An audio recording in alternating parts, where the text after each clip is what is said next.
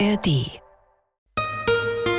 SWR 2 Geld, Markt, Meinung. Das Wirtschaftsmagazin mit Petra Thiele. Haben Sie es denn schon oder brauchen Sie es eh nie oder viel zu selten? Das Deutschlandticket. Ich erlebe im Bekanntenkreis, dass sich manche sogar rechtfertigen, wenn sie es nicht haben, weil sie doch mehr mit dem Auto unterwegs sind oder auch zu ländlich wohnen und Busse viel zu selten fahren. Das Deutschlandticket ist aber nur ein Thema dieser Sendung mit der Frage, was muss bei Bus und Bahn besser werden? Es geht auch darum, was Quereinsteiger bei Bahnbetrieben verdienen und wie künstliche Intelligenz für mehr Pünktlichkeit sorgt. Außerdem können Sie noch bis zum 19. September bei der ARD-Aktion Hashtag Besser Bahnfahren mitmachen. Online werden Erfahrungen von Menschen mit öffentlichen Verkehrsmitteln gesammelt. Schauen Sie mal auf die interaktive Karte auf der Seite Das Erste unter dem Reiter Über uns. Mehr als 5000 Bahnerlebnisse stehen schon drauf unter den kleinen hellblauen Pfeilen. Bestimmt auch Geschichten aus Ihrer Stadt oder Region. Oft geht es dabei um Sauberkeit, Barrierefreiheit und Verspätungen.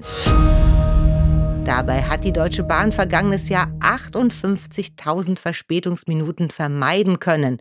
Dank künstlicher Intelligenz, sagt das Unternehmen. 58.000 Minuten, das sind fast 40,5 Tage. Die wären ohne KI noch on top gekommen. Darüber spreche ich mit Daniela Gerd-Tom-Makotten. Sie ist die Digitalchefin der Deutschen Bahn. Frau Gerd-Tom-Makotten, wie kann KI zu mehr Pünktlichkeit führen? Ja, Frau Thiele, KI ist ja gerade in aller Munde. Das Schöne ist, dass bei der Deutschen Bahn äh, schon an vielen Stellen im Einsatz ist und eben auch in der Disposition, das heißt in der Reihenfolgeplanung der Züge. Und Idee ist es, dass mit Hilfe der künstlichen Intelligenz, beispielsweise in einem Bahnhof, die Reihenfolge der Züge, wie die Züge rausfahren, so vorgeschlagen wird, dass man am Ende möglichst wenig Verspätungen aufbaut. Und da konnten wir im letzten Jahr schon 58.000 Verspätungsminuten vermeiden bei den S-Bahnen in Stuttgart, München und ähm, im Rhein-Main-Gebiet und haben uns für dieses Jahr 90.000 Verspätungsminuten vorgenommen, weil wir das jetzt auch auf weiteren Strecken noch ausrollen. Aber lassen Sie mich vielleicht noch einen Punkt vorneweg sagen. Das Thema künstliche Intelligenz hat ja erstmal keinen Selbstzweck, sondern wir setzen es immer genau dort ein, wo es das Bahnerlebnis für unsere Kunden besser macht. Also pünktlichere Züge, präzisere Informationen für unsere Kundinnen, bessere Qualität zum Beispiel auch störungsfreie Bordrestaurants und Toiletten. Auch da kann künstliche Intelligenz helfen. Die Bahn ist ja ein Riesenunternehmen mit sehr eingefahrenen Standards. Wie haben Sie das geschafft, da jetzt künstliche Intelligenz zu implementieren? Wir haben ja nicht erst heute gestartet, ganz im Gegenteil. Schon seit 2017 beschäftigen wir uns mit künstlicher Intelligenz. Und jetzt geht es vor allen Dingen bei uns darum, die Themen, die wir gestartet haben, jetzt wirklich flächendeckend in ganz Deutschland auszurollen. Und deshalb haben wir schon Anfang des Jahres eine sogenannte AI Factory gegründet. Das sind mittlerweile mehr als 100 Expertinnen und Experten. Und das freut mich auch besonders. Damit sind wir bei der Deutschen Bahn tatsächlich schon heute einer der größten KI-Arbeitgeber in Deutschland. Wie wird es weitergehen? Wie muss man sich das vorstellen? Wird mit KI demnächst auch ein Zug fahren? Wir gehen da Schritt für Schritt vor. Und die Projekte, wie beispielsweise das Thema Reihenfolgeplanung oder Disposition, das rollen wir flächendeckend in Deutschland aus. Und da können Sie sich vorstellen, wenn Sie das von allen Bahnhöfen aus immer weiter tun, dann haben Sie im Ziel einen Echtzeitfahrplan, sodass die Kunden bessere Pünktlichkeit von uns erwarten können, aber auch immer genau wissen, bekomme ich beispielsweise meinen Anschlusszug. Das habe ich ja jetzt auch schon in der Bahn-App. Da kann ich ja auch schauen. Inwieweit mhm. ist es denn künstliche Intelligenz und inwieweit ist es Digitalisierung? Weil das geht ja oft zusammen her. Genau, das geht eigentlich fast immer Hand in Hand. Und bei der Reisendeninformation ist es auch schon so. Also ein weiteres gutes Beispiel, wo wir heute schon bei der Deutschen Bahn künstliche Intelligenz einsetzen. Wir haben ungefähr 50.000 Fahrten am Tag und berechnen jeden Tag 120 Millionen Prognosen für unsere Kunden. Bekomme ich meinen Anschlusszug oder nicht? Und da werden quasi die Echtzeitdaten der Züge mit einberechnet, das Wetter, Störungen, Baustellen, Fahrgastaufkommen. Und trotzdem kommt es vielleicht an der einen oder anderen Stelle mal vor, wenn eine Störung ganz plötzlich auftritt, dass die KI dann eben auch nur noch sagen kann, hier liegt jetzt eine Störung vor und leider bekommst du deinen Zug trotzdem nicht, obwohl ich fünf Minuten vorher noch zuversichtlich war. Viele Menschen denken bei Bahn ja auch an Preise, Preisgestaltung. Kann die KI etwas günstiger machen oder im Gegenteil wird durch KI Bahnfahren teurer? Also da bin ich mir sehr sicher, dass es durch künstliche Intelligenz eher günstiger wird. Und ich sage Ihnen auch warum. Die KI ist kein Allheilmittel. Aber auf der anderen Seite schaffen wir mit Hilfe von künstlicher Intelligenz und besserer Planung, besserer Reisendeninformation tatsächlich Kapazität auf der Schiene, ohne zusätzliche Gleise zu bauen oder zusätzliche Brücken zu bauen. Das ist wesentlich günstiger und natürlich auch schneller. Sagt Daniela Gerd Tomakotten. Sie ist seit zwei Jahren bei der Bahn Vorständin für Digitalisierung und Technik. Für 49 Euro einen Monat lang mit dem Nahverkehr quer durch Deutschland fahren. Seit Mai ist das möglich und laut Bundesverkehrsministerium sind rund 8 Prozent der Deutschland-Ticket-Abonnenten Neukunden, die zuvor Bus und Bahn kaum genutzt haben. Was Sie alles erleben und wer sich so richtig über das neue Ticket freut, erfuhr SWR-Wirtschaftsredakteur Christoph Mautes. Vor dem Mainzer Hauptbahnhof treffe ich an der Straßenbahnhaltestelle Doreen und Thomas. Und man hört sofort, Rheinhessen sitzen hier nicht vor mir. Mhm, richtig. Kommen aus Sachsen, aus Dresden. Angereist sind die beiden mit dem Deutschland-Ticket, erzählen sie mir. Das heißt, Sie haben sich in Dresden in die Regionalbahn gesetzt und sind hergekommen. Genau. Wie lange waren Sie unterwegs? Um acht rum ging's los um halb fünf oder so war man dann da. Achteinhalb Stunden hat die Fahrt in verschiedenen Regionalbahnen gedauert. Das muss man auch erstmal wollen. Die Zeit war für Doreen aber gar nicht so wild. Gerade in Regionalbahnen fehlt es aber oft an einer ganz wichtigen Stelle für Fernreisen. WCs im Zug. Mhm. Ne? Da fährst du drei Stunden und, oder mehr, der Zug voll und nicht eine Toilette. Für die beiden aber kein Beinbruch. Sie wollen in Zukunft öfter solche Touren im Land unternehmen. Deutschländer Kunden. Genauso wie Christian Lahn. Er steht einige Meter weiter, um seinen Hals hängt eine Kamera. Aus dem Ruhrgebiet kommt er eigentlich, ist im Moment auf der Durchreise von Karlsruhe. Er war schon vor dem Deutschland-Ticket viel unterwegs, sagt er, aber es ist einfacher geworden. Die Tarifgrenzen sind halt nicht mehr da. Man ist ungebundener, man kann einfach fahren, wo man möchte. Er hat auch ein Auto, nutzt aber jetzt nochmal eher die öffentlichen. Die Entscheidung, ob jetzt Auto oder Zug, die fällt halt einfacher. Auch wenn es mit dem Zug oft länger dauert, aber der preisliche Aspekt, der äh, überwiegt dann halt. Auf dem Weg in den Bahnhof begegnet mir Andrea Löwen. Sie kommt eben von der Arbeit. Für sie hat sich mit dem Deutschland-Ticket der Alltag ganz schön umgestellt, sagt sie. Absolut, ich lasse das Auto stehen. Echt, Sie haben ein komplettes Auto ersetzt durch das 49 Euro? Also alles, was quasi meine Fahrten zum Beruf bedeutet, ja. Hergeben will sie das Ticket nicht mehr. Ich finde es eine ganz tolle Bereicherung. Ich nutze es auch privat einfach und ich finde es gut. Gut findet es auch Dirk Weißmüller. Er arbeitet selbst bei den Mainzer Verkehrsbetrieben, erzählt er, hat natürlich auch selbst das Deutschland-Ticket. Er lebe aber nun mal auch da, wo das Angebot jetzt schon da ist. Für die Innenstadt reicht mir das, aber gerade im ländlichen Bereich ist es äh, keine Verbesserung. Das ist ja auch eine so eine Kernkritik, dass es so eine Art Städterticket ist. Können Sie das nachvollziehen? Absolut, ja. Also für das Land, für die ländliche Bevölkerung hat es noch nicht viel gebracht. Ich hoffe, das kommt noch, aber im Moment sehe ich es nicht. Über die Kritik am Deutschlandticket habe ich mit Jochen Eckhardt gesprochen. Der Verkehrsökologe an der Hochschule Karlsruhe betreut die ARD-Aktion Hashtag Besser Bahn fahren.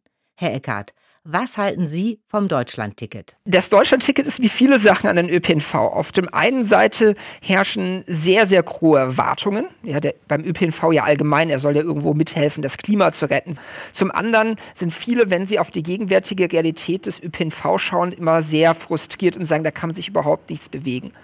Es bewegt sich durchaus etwas. Also es steigen Leute um, es fahren mehr Bahn, sie fahren deshalb oft sogar weniger Auto. Aber es ist na klar jetzt nicht so, dass das alles unsere Probleme auf einmal löst, wenn das Deutschlandticket da ist. Sind Sie denn ein Fan des Deutschlandtickets? Oder hätten Sie sich gerne was anderes gewünscht? Also privat, ja, bin ich. ich. Ich schätze einfach diese Bequemlichkeit, einfach einzusteigen und nicht mehr nach Tickets zu schauen und sowas. Wenn Sie mich fragen, was der öffentliche Verkehr braucht als Fachmann, ist, glaube ich, die Preisfrage eine. Aber ich glaube, darüber hinaus muss noch sehr, sehr viel passieren. Eine Kritik am Deutschlandticket ist ja, da werden Städter, die eh schon gut angebunden sind, noch subventioniert und die auf dem Land, die gucken wieder in die Röhre. Äh, ja, wobei, das äh, finde ich immer eine komische Diskussion. Auf der einen Seite sind die, die den ÖPNV schon nutzen, für die wird es günstiger gemacht. Da wir aber wollen, dass die Leute den ÖPNV nutzen, finde ich diese Unterstützung auch okay. Und bei den, äh, bei den Leuten, wo das ÖPNV-Angebot bisher nicht so gut sind, da sehe ich eher die Aufforderung, das Angebot für sie besser zu machen. Also wir dürfen nicht dabei stehen bleiben und sagen, das Deutschland-Ticket haben wir eingeführt und jetzt machen wir nichts mehr im ÖPNV, sondern wir müssen sagen, Deutschland-Ticket ist ein attraktives Angebot und wo das Angebot noch nicht gut genug ist, da investieren wir, dass der Takt enger wird, dass die Fahrzeiten günstiger wird. Also ich verstehe das eher als Aufforderung für die Personen im ländlichen Raum mehr zu machen. In manchen Ländern wie etwa der Türkei gibt es Kleinbusse, die fahren bestimmte Strecken hin und her. Die sammeln dann Leute auf, die die Hand heben. Das gibt es in Großstädten und das gibt es aber auch auf dem Land. Ich finde, das ist so ein fantastisches System. Warum kann sowas hier nicht gemacht werden? Der deutsche öffentliche Verkehr, der hat es bisher äh, immer so geschaut, dass sie möglichst viel mit derselben Art von Bus oder derselben Art von Straßenbahn erledigt bekommen hat. Also sie haben einen großen Bus und der Bus ist dafür bemessen, dass er für die Spitzenzeiten passt. Und wenn dann halt weniger Verkehr ist, fährt halt ein großer Bus relativ leer durch die Gegend. Das ist so die deutsche Logik gewesen. Das hängt ein bisschen was damit zu tun, dass halt äh, bei uns in Deutschland die Personalkosten relativ hoch sind. In der Türkei sind sie vergleichsweise niedrig. Umgekehrt für uns die Investitionskosten für den Bus nicht so entscheidend sind. Aber die Anregung, dass wir viel mehr, ich sag mal, kleinere Gefäße haben, die durch die Gegend fahren, die dafür aber viel mehr Direktanbindungen bieten, finde ich immer noch eine gute Idee. Es wird immer auf Japan verwiesen und gesagt, da fährt der Shinkansen so pünktlich und solche Vergleiche hinken ja immer sehr. Äh, ja, auf jeden Fall. Oder in Europa werden wir zum Beispiel häufig mit der Schweiz oder Österreich verglichen. Aber ich meine, in der Schweiz und Österreich, die geben das drei- bis vierfache an Geld für den Schienenverkehr aus. Also wenn wir denselben Komfort wie die Schweizer oder Österreich haben wollen, müssen wir auch als Gesellschaft bereit sein, mehr Geld dafür in die Hand zu nehmen. Ist Geld jetzt unser wichtigstes Problem beim Nahverkehr? Äh, in vielen Sachen ja. Wenn wir uns anschauen, wo gerade die Hauptprobleme sind, Pünktlichkeit, Zuverlässigkeit, das ist etwas, das kann ich durch mehr Fahrpersonal, das kann ich durch mehr Fahrzeuge, das kann ich durch einen weniger optimierten Fahrplan beheben. Das kostet alles Geld, aber ich könnte das Problem dadurch beheben. Jetzt geht der Trend aber auch teilweise zu fahrerlosen Fahrsystemen. Müssen wir da auch umdenken? Äh, ist definitiv auch mit einer der Sache. Das sind ja auch äh, zum Beispiel Teile der U-Bahn in Nürnberg fahren ja auch automatisch. Oder London Dock Rails ist auch ein vollautomatisches System. Die Technik ist eigentlich da. Und ich glaube auch, das wird in Zukunft mehr kommen, weil der öffentliche Verkehr leidet wie viele andere Branchen unter einem Fachkräftemangel. Und deshalb müssen wir uns zunehmend Gedanken darüber machen, wie können wir mit dem Personal, was wir haben, mehr Leistung erbringen, die Leistung effizienter erbringen. Und da wird Automatisierung sicher eine Sache sein. Meint der Verkehrsökologe Jochen Eckert von der Hochschule Karlsruhe. Züge ohne Fahrer, das ist doch Jim Knopf ohne Lukas. Dabei hat es schon was, im Führerstand vorne zu sitzen. Das sagt auch Lokführerin Gabi aus Stuttgart. Ich bin ja schon jetzt über 50, habe schon einen ein oder anderen Job gemacht, aber ich fühle mich tatsächlich angekommen, macht riesig Spaß. Ja, das ist schon schön schön. Sonnenaufgänge, Untergänge, alles vorne dabei. Die verschiedenen Tageszeiten, die Jahreszeiten, es ist wirklich jeden Tag ein anderer Job eigentlich. Doch die Bahnunternehmen tun sich immer schwerer damit, Lokführer zu finden. Zwischen der Deutschen Bahn und privaten Bahnbetreibern ist ein Konkurrenzkampf entbrannt. Welche Anstrengungen die Bahnunternehmen bei der Personalgewinnung betreiben, hat SWR-Wirtschaftsredakteur Tobias Frei in einem Schulungsraum erlebt.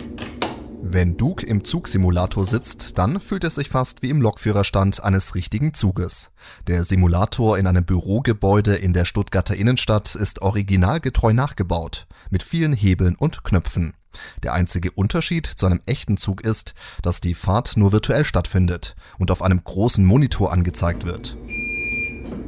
Duke muss oft schnell reagieren und die richtigen Knöpfe drücken. Es macht schon Spaß, aber es war jetzt auch jetzt wegen wenn der Chef da hinter dir hockt, hast du schon ein bisschen Nervositäten. Aber wenn ich dann schon mal so ein paar Minuten gefahren bin, dann beruhige ich mich wieder und dann geht es eigentlich einigermaßen. Spaß hat es schon gemacht, ja. Duke kommt aus Aalen und wird beim privaten Bahnbetreiber Go Ahead zum Lokführer, genauer gesagt zum Triebfahrzeugführer ausgebildet.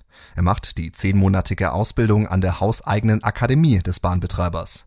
Duke hatte zuvor studiert an der Hochschule Aalen. Da ihm das Studium allerdings keinen Spaß machte, suchte er nach Alternativen und fand sie in der Bahnbranche.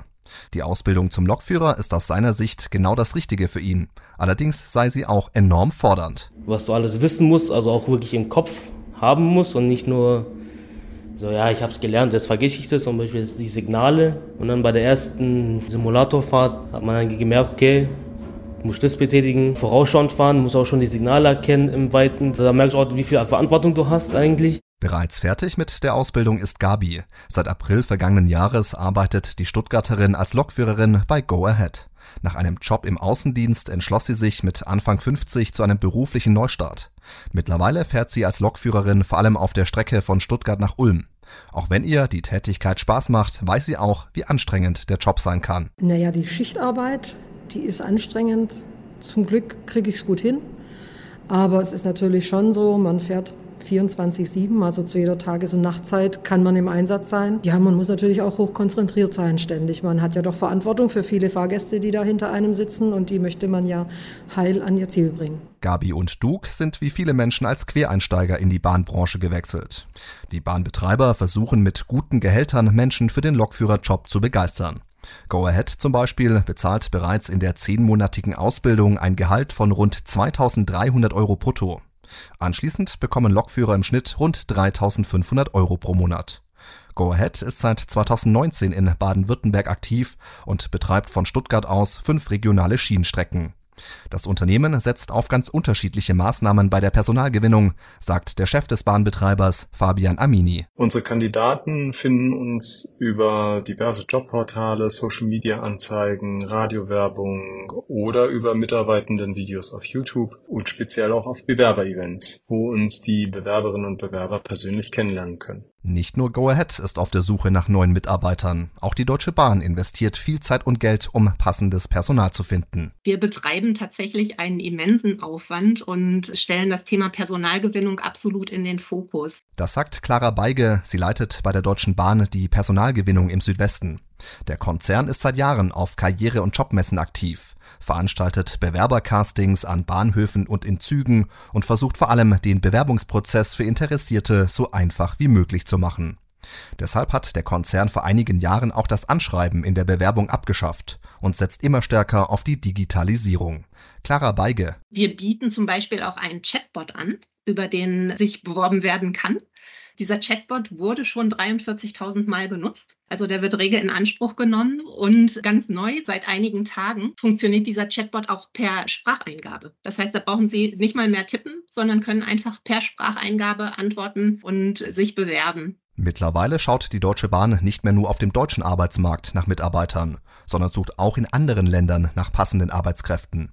Zum Beispiel in der Türkei, in Griechenland oder in Tunesien. Der Aufwand des Konzerns scheint sich auszuzahlen. In diesem Jahr wurden mehr als 5500 Azubis und duale Studenten eingestellt. So viele wie noch nie, sagt Clara Beige. Zurück im Lokführersimulator. Nach gut 30 Minuten ist die Trainingseinheit vorbei und man sieht es Azubi Duke an, wie anspruchsvoll die Tätigkeit ist. In sieben Monaten möchte der Ahlener seine Ausbildung erfolgreich abgeschlossen haben. Und er freut sich schon jetzt darauf, künftig als Lokführer quer durch die Region Stuttgart fahren zu können. Und wenn Duke lieber mal Bus fahren möchte, wäre das bestimmt möglich. Auch die Busbranche sucht nämlich händeringend Arbeitskräfte. Der Verband baden-württembergischer Omnibusunternehmen geht davon aus, dass aktuell in Baden-Württemberg rund 2500 Busfahrer fehlen. Normalerweise reist SWR-Wirtschaftsreporter Wolfgang Brauer für uns quer durch Rheinland-Pfalz und Baden-Württemberg. Heute musste er nur zu mir ins Studio Mainz kommen. Wolfgang Brauer macht etwas Besonderes, worüber sich viele schon gewundert haben. Unser Kollege fährt zu allen Terminen mit öffentlichen Verkehrsmitteln. Seit Jahrzehnten. Und er behauptet, er habe es überall hin auch mit Bus und Bahn geschafft. Hand aufs Herz, Wolfgang. Wirklich überall hin? Im Prinzip ja. Die letzte Meile vielleicht war oftmals ein Taxi oder manchmal ein Taxi. Ich muss auch manchmal zu Fuß gehen, aber zehn Minuten zu Fuß, Viertelstunde macht nichts aus. Ich bin wirklich bis auf viermal überall hingekommen. Und was war bei diesen viermal? Da habe ich dann mich fürs Auto entschieden, weil es aus irgendeinem Grund nicht ging. Das war einmal beim Ahrtal, bei der Ahrtal-Katastrophe. Das war auch bei der Ahrtal-Katastrophe im letzten Jahr, weil ich dann auf die Höhe nicht mehr konnte, weil die Brücken kaputt waren. Viele Leute sagen ja, da kann ich ja nicht hinfahren mit Bus und Bahn, da fährt ja nichts. Was sagst du denen? Das ist sicherlich richtig für einzelne Fälle, für viele Fälle. Aber es gibt auch viele Möglichkeiten, wo man eben mit dem ÖPNV, mit dem Bus hinkommt, was viele Leute gar nicht wissen. Das heißt, die gucken nicht genau nach? Oder haben Vorurteile und sagen einfach, es geht nicht. Klar, der Bus fährt zum Forsthaus nicht jetzt alle zehn Minuten, aber es gibt viele Verbindungen auch in den ländlichen Raum, die man nutzen kann. Man muss vielleicht zeitlich ein bisschen flexibel sein. Wer um 8.10 Uhr im Dorf ankommen muss und der Bus fährt erst um 9, das klappt dann nicht. Du bist schon seit Jahren mit Bus und Bahn unterwegs. Was hat sich denn verbessert? Es hat sich im Laufe der Jahrzehnte schon vieles verbessert. Es gibt viel mehr Verbindungen, der ÖPNV ist viel mehr im Bewusstsein der Menschen.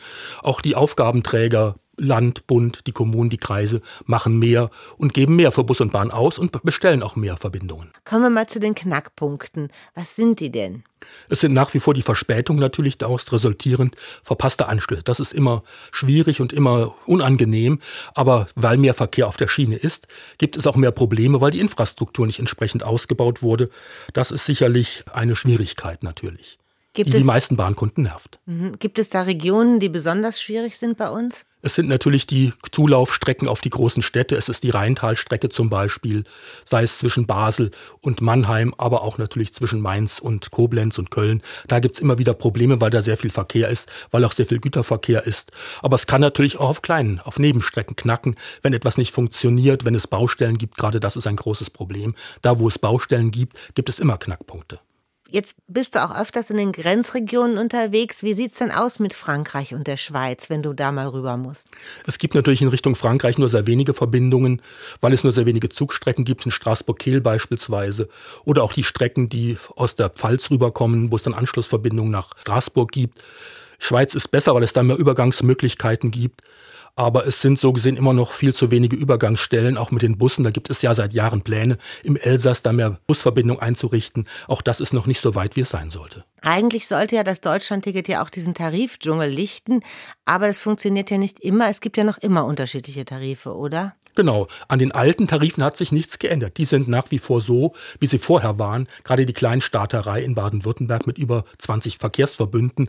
Da kocht jeder sein eigenes Süppchen, auch wenn es im Großraum Stuttgart jetzt übergreifende Regelungen gibt. Das heißt, das 49-Euro-Ticket ist nur etwas für die, die bis jetzt schon gefahren sind, sei es im Abo, das für viele billiger geworden ist, aber auch für die, die unregelmäßig gefahren sind, aber jetzt sagen, wenn ich viermal die Woche oder zweimal die Woche eine Einzelfahrt habe, dann komme ich bereits im Monat auf 49 Euro. Die sind mit dazugekommen. Nun hat man manchmal das Gefühl, es sind die Probleme doch bekannt. Warum wird nichts getan? Das ist eine Frage der Politik natürlich auch und des Geldes. Es muss eben viel Geld her. Es wurde jetzt viel Geld für das 49-Euro-Ticket ausgegeben, was man vielleicht hätte anderswo besser einsetzen können, nämlich für ein verbessertes Angebot, für eine Reparatur der Infrastruktur. Hättest du dir das gewünscht? Ja. In jedem Fall mehr Geld für den Ausbau des Angebots, denn wenn ein Angebot gut ist, sind die Leute auch bereit dafür zu zahlen. Wolfgang, du bist schon so lange mit ÖPNV unterwegs. Hast du irgendwann mal eine Woche gehabt oder einen Tag gehabt, wo du gesagt hast, jetzt reicht's, nächste Woche kaufe ich mir ein Auto? Nein, nie. Warum auch? Das würde ja nur neue Probleme bringen. Hast du schon mal Leute in deinem Bekannten- oder Freundeskreis überzeugen können, auch Bahn zu fahren? Ja, immer mehr. Klar gibt es auch Leute, die einmal ein schlechtes Erlebnis hatten und dann sagten nie wieder, das gibt es, das passiert bei anderen Dingen auch. Äh, ich habe schon viele Leute in meinem Bekanntenkreis, die mich vor Jahren belächelt haben, die inzwischen auch überwiegend mit Bus und Bahn fahren oder ihr Auto sogar abgeschafft haben. Sagt SWR-Wirtschaftsreporter Wolfgang Brauer, der fast immer mit öffentlichen Verkehrsmitteln unterwegs ist.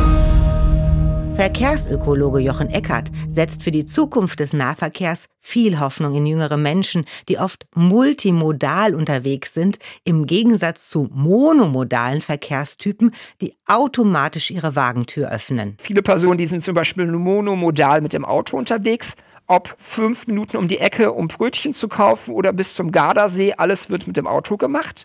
Und multimodal heißt, also dass ich zum Beispiel innerhalb einer Woche nicht alle Wege mit dem Auto erledige, manche mit dem Fahrrad, manche mit dem öffentlichen Verkehr, manche zu Fuß, dass man also mit verschiedenen Verkehrsmitteln unterwegs ist. Aber dann darf auch das Fahrrad keinen Platten haben und der Bus muss rechtzeitig und oft genug vorbeikommen. Bus und Bahn können nur besser angenommen werden, wenn mehr Geld hineingesteckt wird. Aber dazu muss diese Gesellschaft auch bereit sein. Der Pkw-Bestand ist in Deutschland auf einem Rekordhoch. Vergangenes Jahr wurden erstmals mehr als eine Million SUV neu zugelassen. Viele sitzen scheinbar lieber im Stau als in vollen Zügen, suchen lieber stundenlang einen Parkplatz, als nervige Handygespräche mit anhören zu müssen oder nette Bahnbekanntschaften zu machen. Das war Geldmarktmeinung zum Thema Mobilität und Verkehr. Was muss bei Bus und Bahn besser werden? Mein Name ist Petra Thiele. Ich danke Ihnen fürs Zuhören.